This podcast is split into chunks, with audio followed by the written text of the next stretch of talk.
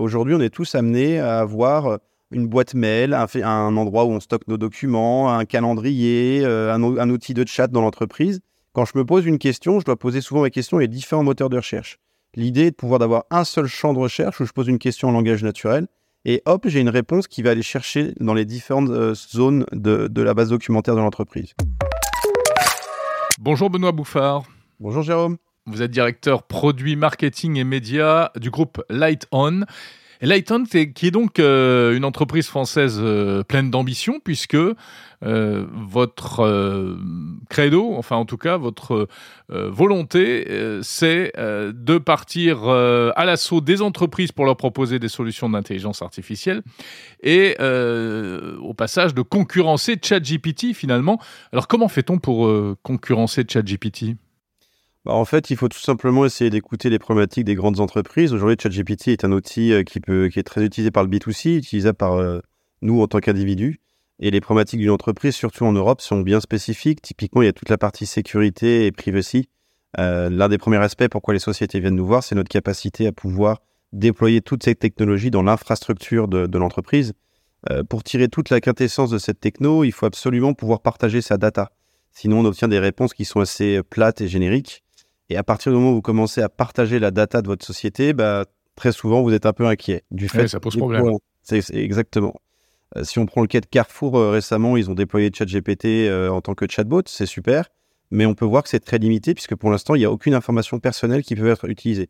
Donc vous demandez le suivi de votre commande, votre historique de commande ou même reprendre une nouvelle commande, c'est pas possible. Tout simplement parce que pour l'instant, ils sont limités sur l'usage. Donc le premier aspect pour garantir ça, c'est la sécurité. Le deuxième aspect, c'est aussi tout l'accompagnement. Euh, il y a une statistique qui est sortie, c'est qu'aujourd'hui, il y a près de 40% des grands groupes qui veulent y aller, mais ne se sentent pas capables de y aller par manque de connaissances. Et aujourd'hui, Lighton, c'est bien plus que simplement une techno, une plateforme, une API. C'est toute une équipe de spécialistes qui travaillent sur le sujet depuis près de six ans et qui peuvent accompagner les entreprises dans les différents euh, scénarios possibles d'usage de cette, de cette techno.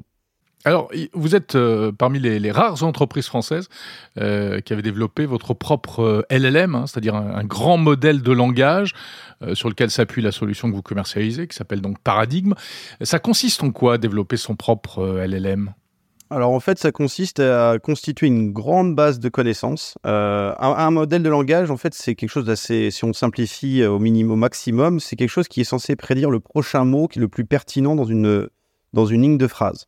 Euh, donc ça consiste en quoi? Ça sert d'abord à aller chercher une grande variété de données qui sont accessibles publiquement pour gérer tous les problèmes de copywriting et ainsi de suite, de dédoublonner cette data, de vérifier, d'enlever tout ce qui peut être toxique de cette data, parce qu'à part dans le web public, il n'y a pas que des choses qui sont propres, et de trouver le compute, donc des infrastructures pour pouvoir entraîner ces machines. Et une fois qu'il y a toute cette, euh, cette chose qui a été mise en place, il va falloir lancer un entraînement sur ce modèle et vérifier au fur et à mesure de ce qu'on appelle les checkpoints, vérifier si le modèle est bien en train d'apprendre au fur et à mesure. Et une fois que ce modèle est à disposition, bah, c'est comme un diamant, il va falloir le tailler petit à petit pour qu'il soit en capacité d'être éduqué à réaliser des tâches spécifiques. Donc il y a toute cette partie-là qui consiste à, lancer un grand modèle de langage.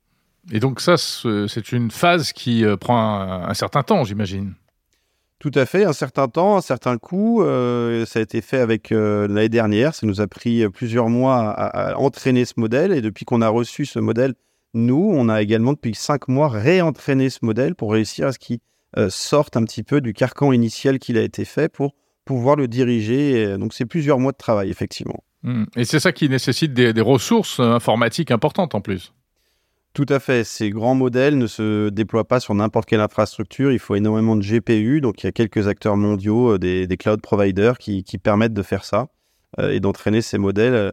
Et nous, la force qu'on a, c'est qu'aujourd'hui, plus ça met de temps, plus ça coûte cher, puisqu'il y a des frais de compute, donc comme l'électricité, si vous laissez la machine tourner. Et notre code base nous permet aujourd'hui de, raccourcir de 20% le temps de, travail. Donc, ça veut dire plus vite, mais aussi moins cher pour générer des modèles euh, notre modèle, on en a profité, mais également construire des modèles sur mesure pour nos clients. Hmm. Euh, vous l'avez entraîné sur quel euh, type de machine, sur quel provider? Aujourd'hui, on a un partenariat avec AWS, donc on a été complètement utiliser cette, cette, infrastructure, mais là, on est en train de discuter avec d'autres providers, OVH, GCP, on est complètement agnostique sur le sujet. Mais initialement, ouais, ça a été fait avec AWS. Ouais, mais alors d'un côté, vous parlez de, de, de souveraineté, enfin de, de protection euh, des données, hein, euh, et puis de l'autre côté, vous allez utiliser les ordinateurs d'AWS. Est-ce que ça pose pas un problème? Alors, il faut vraiment distinguer deux choses. Il y a l'aspect entraîner un modèle, il va à l'école à Harvard aux États-Unis, c'est une chose, il a utilisé ça. Maintenant, une fois que ce petit étudiant sort de l'école d'Harvard, il rentre dans l'entreprise et n'en sort plus. Et, quand il est sur Harvard, il, a accès à une data publique. Il n'a hmm. pas accès à la data de l'entreprise. Donc, aujourd'hui, c'est comme si vous me disiez, j'utilise un ordinateur, là, je vous parle avec un MacBook. Je ne peux pas travailler avec autre chose. Il n'y a pas d'ordinateur français, euh, il n'y a pas de téléphone français. Donc, je suis obligé d'utiliser l'infrastructure qui existe. Mais une fois que ce gros bébé existe, il va dans l'infrastructure de l'entreprise. Donc, il n'y a pas de conflit d'intérêt entre ces deux sujets. Hmm. Et c'est après qu'il euh, faut commencer à être vigilant sur les données euh, qu'on va lui fournir. Tout à fait. Il faut être vigilant pour deux aspects. Alors, si on est dans l'infrastructure d'entreprise, on peut déjà se garantir que ça reste à l'intérieur de l'entreprise, donc il y a une vigilance moindre. Mais il reste quand même un aspect vigilance, c'est comment compartimenter toute cette data au sein même de l'entreprise. Si vous êtes dans le département RH, vous avez potentiellement accès à toutes les fiches de paye de l'entreprise. C'est pas pour autant que vous vouliez que tous les employés connaissent le salaire des uns et des autres. Donc il faut effectivement être en capacité de pouvoir à la fois donner euh, cette data au modèle, mais être capable de compartimenter l'accès lorsqu'un utilisateur va interroger euh, ce modèle pour obtenir des réponses. Donc quel type d'application euh, peut-il y avoir à votre, à votre solution? Alors nous, on est, ce que j'aime rappeler, c'est qu'on travaille sur le texte. Donc à partir du moment où il y a besoin d'analyser, comprendre, rédiger du texte, on peut travailler avec des use cases. Les use cases les plus utilisés qui reviennent le plus souvent, bon, il y a toute la partie de chatbot qui est une vieille, vieille dans le monde d'Internet, hein, de depuis quelques années, on entend beaucoup parler de chatbot, mais c'était limité sur des plus petits modèles et ça offrait une expérience souvent déceptive où le modèle comprenait pas forcément, le chatbot répétait désolé, j'ai pas compris votre question, ainsi de suite. Aujourd'hui, avec sa capacité et sa taille, il peut être capable de répondre à n'importe quel sujet. Euh, deuxième aspect, c'est beaucoup de la recherche documentaire. Euh, aujourd'hui, on est tous amenés à avoir une boîte mail, un, endroit où on stocke nos documents, un calendrier, euh, un, outil de chat dans l'entreprise. Quand je me pose une question, je dois poser souvent ma question à différents moteurs de recherche. L'idée est de pouvoir d'avoir un seul champ de recherche où je pose une question en langage naturel et hop, j'ai une réponse qui va aller chercher dans les différentes zones de, de la base documentaire de l'entreprise. Et un autre use case, c'est tout ce qui est euh, brainstorming. Donc, si vous voulez faire une fiche produit, si vous voulez faire un emailing, bah, essayez de demander au modèle de vous accompagner pour la création de ce contenu. Mhm. Il y en a une quinzaine, mais c'est les plus, les, plus populaires sont ceux-là. C'est une vraie révolution pour les entreprises, ça, Benoît Bouffard. Euh, même, bah, moi, je le vis au quotidien. J'ai la sensation de vivre un peu sur une autre planète quand je parle à, mes alter ego. C'est que bah, aujourd'hui, je ne sais plus travailler sans cette technologie. Euh, Accenture parle de 40% du temps de travail qui va être impacté, surtout dans le service. Je pense que c'est une révolution comparable à celle de l'arrivée de l'ordinateur et de la, par rapport à la machine à écrire, ou si on prend encore plus ancien, l'arrivée des tracteurs pour les, pour les agriculteurs qui travaillaient à l'avant euh, à la fourche et à la main. Donc oui, c'est un impact euh, conséquent et je fais partie des plus euh, pessimistes, mais je pense que d'ici cinq ans, ça aura vraiment un impact concret sur tous les métiers. J'entends parler plutôt de deux ans. Ça dépend de quel métier. Le métier des développeurs va être impacté beaucoup plus rapidement que d'autres. Mais oui, c'est un impact, à mon avis, qui est aussi considérable que celui de l'arrivée de l'agriculture ou ou de l'ordinateur. Hmm. C'est-à-dire que quoi, selon vous, euh, les, développeurs n'auront plus besoin de produire eux-mêmes du code? Il y aura toujours besoin d'humains. Souvent, les gens, quand je parle, même dans mon entourage, disent Mais je ne vais pas être remplacé. La question, l'ordinateur n'a pas remplacé tous les travaux. La question, c'est que si vous avez un comptable demain qui ne sait pas utiliser un ordinateur, il n'a plus de travail. Donc, je pense que. Et ça reste ma vision, et il faut garder. Euh, reste une vision de, de Benoît de Lighton, mais euh, je pense que les gens qui ne vont pas adhérer à cette technologie, qui ne vont pas avoir ce grand virage arrivé, vont être en difficulté. Mais il restera toujours des développeurs pour des questions euh, déjà de vérification, parce qu'il faut toujours vérifier ce que fait une machine fait. Même dans l'industrie automobile, euh, il y a quelqu'un qui vérifie comment on construit une voiture, même si une voiture est construite à 90% via des robots. Mhm. on sait que le gros problème aujourd'hui de ces IA euh, génératives euh, et de texte et de chat GPT, c'est ce qu'on appelle les hallucinations, hein, euh, avec le système que vous avez décrit de prédiction des mots. parfois, c'est absolument n'importe quoi, puisqu'en fait, la machine ne, comprend pas ce qu'elle écrit. Comment est-ce que vous faites face à ce problème chez Lighton? Pour nous, c'est un problème d'engineering. C'est pas un problème de technologie, c'est un problème d'usage. Euh, il faut savoir dompter la bête entre guillemets. Donc, la première chose, il faut savoir demander un besoin précis à cette machine. Si vous ne le faites pas de façon précise, elle peut halluciner. Puis il y a l'autre l'autre possibilité, comme on, éduque un enfant en lui disant, bah, ne jette pas, ne joue pas au ballon dans la chambre, mais joue au ballon dans le jardin. Bah, on va lui éduquer petit à petit aux règles spécifiques de l'entreprise. Et chaque entreprise ayant ses propres règles quand est-ce qu'il hallucine, quand est-ce qu'il hallucine pas. C'est pour ça qu'on se tourne l'entreprise à essayer de spécifier les modèles pour chacun d'entre eux. Mais ça, c'est au niveau de la phase d'apprentissage, donc en amont. Non, c'est enfin, une fois que le modèle a appris, il est, c'est plutôt au niveau une fois que le modèle est euh, calé sur une tâche précise ou sur une entreprise spécifique. Quand on parle d'hallucination, on peut mettre un autre terme, on parle de créativité aussi. La difficulté est de savoir quand est-ce que vous voulez que le modèle vous génère quelque chose de créatif, typiquement s'il fait une fiche produit, ou quand est-ce qu'il voulait qu'il reste strict à euh, une data qui a été demandée sur une étude de chiffres ou une étude financière? Et donc c'est vraiment au moment où on va le calibrer sur une tâche précise, où on va pouvoir lui dire, euh, écoute, là, non, tu as halluciné, ce n'est pas ce qu'on t'attendait de toi, ou au contraire, bravo, euh, ta créativité est exactement ce que j'attendais de toi. Mais ça, ça implique que la personne qui, fait le prompt, qui rédige le prompt, euh, soit maître, enfin soit euh, apte à juger de la qualité des réponses. Est-ce que dans les entreprises, on va pas aller vers des... Il n'y a pas un risque que des personnes bah, moins informées sur certains sujets posent des questions et puis prennent la réponse au premier degré, euh, avec les conséquences que ça pourrait avoir si c'est faux? Alors justement, Paradigm, la plateforme que vous mentionnez tout à l'heure, qu'on lance actuellement auprès des entreprises, est justement là pour ça, pas que, mais aussi là pour ça, pour accompagner toute cette phase de prompt. En fait, l'idée, c'est qu'aujourd'hui, très souvent, quand on génère un prompt, typiquement généralement un email, on a des critères qui sont assez euh, subjectifs de succès, de savoir est-ce que la personne est contente, pas contente du contenu qui a été généré. Et l'idée, déjà, c'est de pouvoir, un, intégrer une notion de critères de succès en disant, bah, tu veux que le mail soit en français, tu veux que le mail soit en anglais, tu veux que le mail soit court, tu veux qu'il soit long, tu veux qu'il soit inspirationnel, ainsi de suite, de pouvoir vraiment mettre des critères qui soient vérifiables de façon assez objective. Et l'autre chose, c'est que derrière, cet email va être envoyé à, des clients, à des prospects, et de pouvoir utiliser la partie analytics de l'entreprise pour vérifier si elle atteint son objectif. Si j'envoie un mail de prospection, l'objectif c'est qu'il soit cliqué, ouvert et qu'il génère une vente. Ça, ça va nous permettre de pouvoir comment dirais-je, vérifier que le modèle génère des bons résultats et pouvoir encore une fois utiliser cette data pour le rééduquer à aller dans cette bonne trajectoire. Quand on utilise ChatGPT au quotidien, on s'aperçoit aussi de son affolante banalité euh, euh, dans la, production des réponses. C'est souvent vraiment des lieux communs, des formules toutes faites, euh, parfois même un peu, du coup, un peu ringardes. Est-ce que vous, comment vous faites pour contourner ce, problème-là, vous? Alors, il y a deux aspects. Un, ChatGPT étant un outil public, il a été conditionné à faire ça. C'est-à-dire que dès que vous lui parlez de politique, de sujets un petit peu tricky, il va vous répondre désolé, c'est pas mon travail. Donc, il a été polissé euh, pour qu'on lui dise écoute, sois le plus flat pour pas que. Bah, voilà, ChatGPT a des enjeux assez importants. On a pu le voir au niveau européen et mondial de pas répondre n'importe quoi et, mmh. pas aller dans des chemins qu'il faudrait pas l'emmener. Euh, la deuxième partie, c'est toute la partie, euh, encore une fois, prompt, qui va lui permettre de pouvoir l'éduquer, l'emmener vers bah, qu'est-ce qu'on veut faire de lui? C'est toujours la même question. C'est comment lui apprendre euh, à, utiliser correctement euh, les choses. Si vous, quand on a eu il n'y a pas longtemps je, au bac à lauréat français de philosophie, je me rappelle plus de l'intellectuel qui a dit oh là là ChatGPT il est nul, il a eu 2 sur 20 au bac de philosophie si je l'avais laissé faire. J'aurais été curieux de voir le prompt qui était derrière. À mon avis, cette personne qui est certes très intelligente et beaucoup plus cultivée que moi n'a pas la connaissance de savoir comment demander à ChatGPT. Si vous demandez à ChatGPT de rédiger un, message pour dire à votre femme joyeux anniversaire de mariage, juste vous écrivez ça, vous allez avoir un truc très plat, très générique, extrêmement polissé. Par contre, si vous commencez à lui donner votre connaissance, dire on s'est rencontrés là, on a eu tel moment magique ici, on a eu nos enfants euh, qui s'appelaient comme ci, comme ça, il va commencer à faire des choses personnalisées.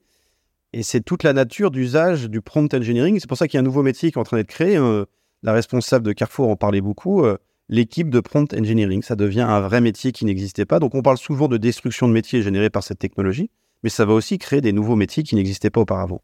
Hmm.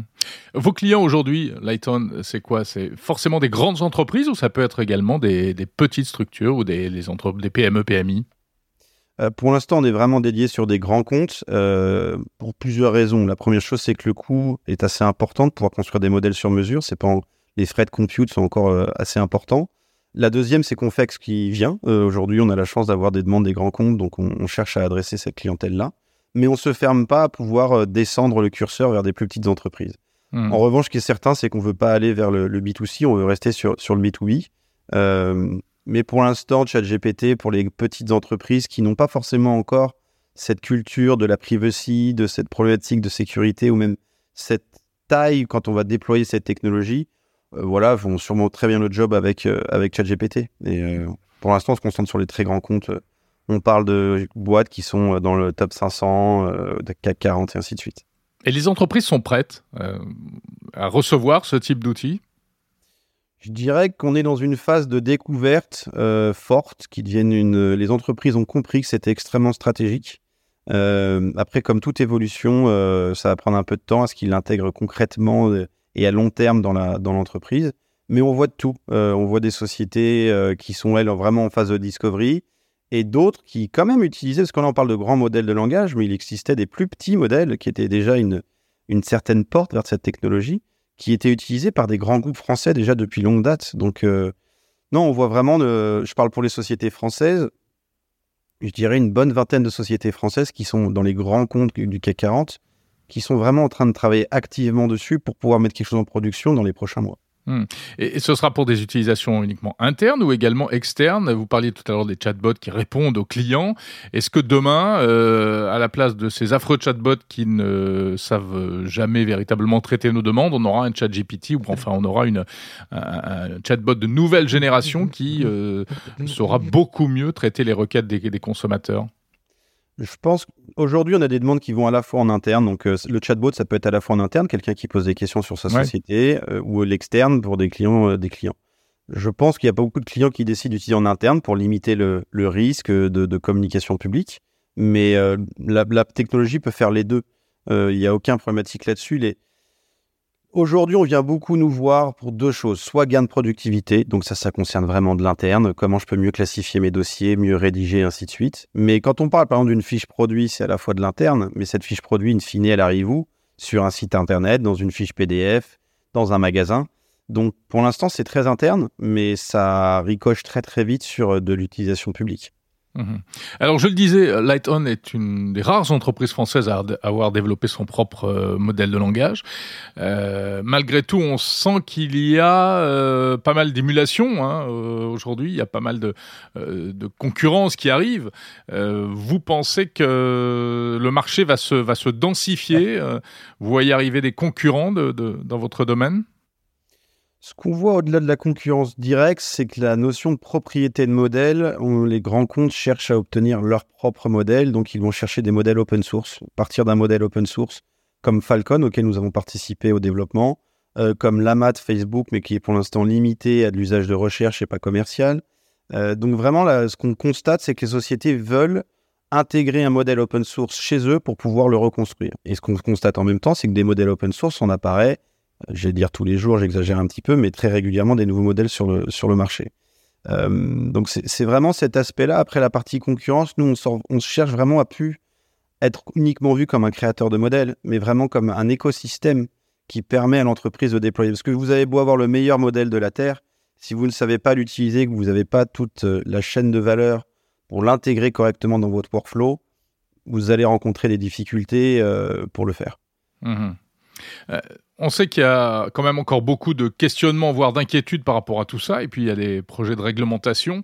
Comment est-ce que vous voyez euh, l'arrivée de la réglementation, notamment européenne, dans ce domaine, et même les déclarations des politiques français euh, qui disent oui, il faut développer l'IA, mais attention, euh, on ne peut pas aller dans tous les sens et on va tout de suite, notamment au niveau européen, mettre un certain nombre de règles très très précises, voire très strictes on regarde ça avec attention, on discute euh, assez régulièrement avec les gens concernés au niveau du gouvernement français, essayer de voir comment on peut essayer de, trouver le bon équilibre entre euh, ne pas bloquer une technologie et laisser des, acteurs étrangers qui n'auront pas cette régulation, et tout en effectivement trouver le, bon équilibre, puisque ça va faut pas être le Far West, il faut trouver le, le juste milieu entre sécurité et innovation, et c'est toujours un petit peu euh, compliqué à trouver. Maintenant, les déclarations d'Emmanuel Macron ont l'air d'avoir, il a l'air d'avoir compris, euh, en tout cas dans sa déclaration, cet enjeu, de l'avoir pris à bras le corps.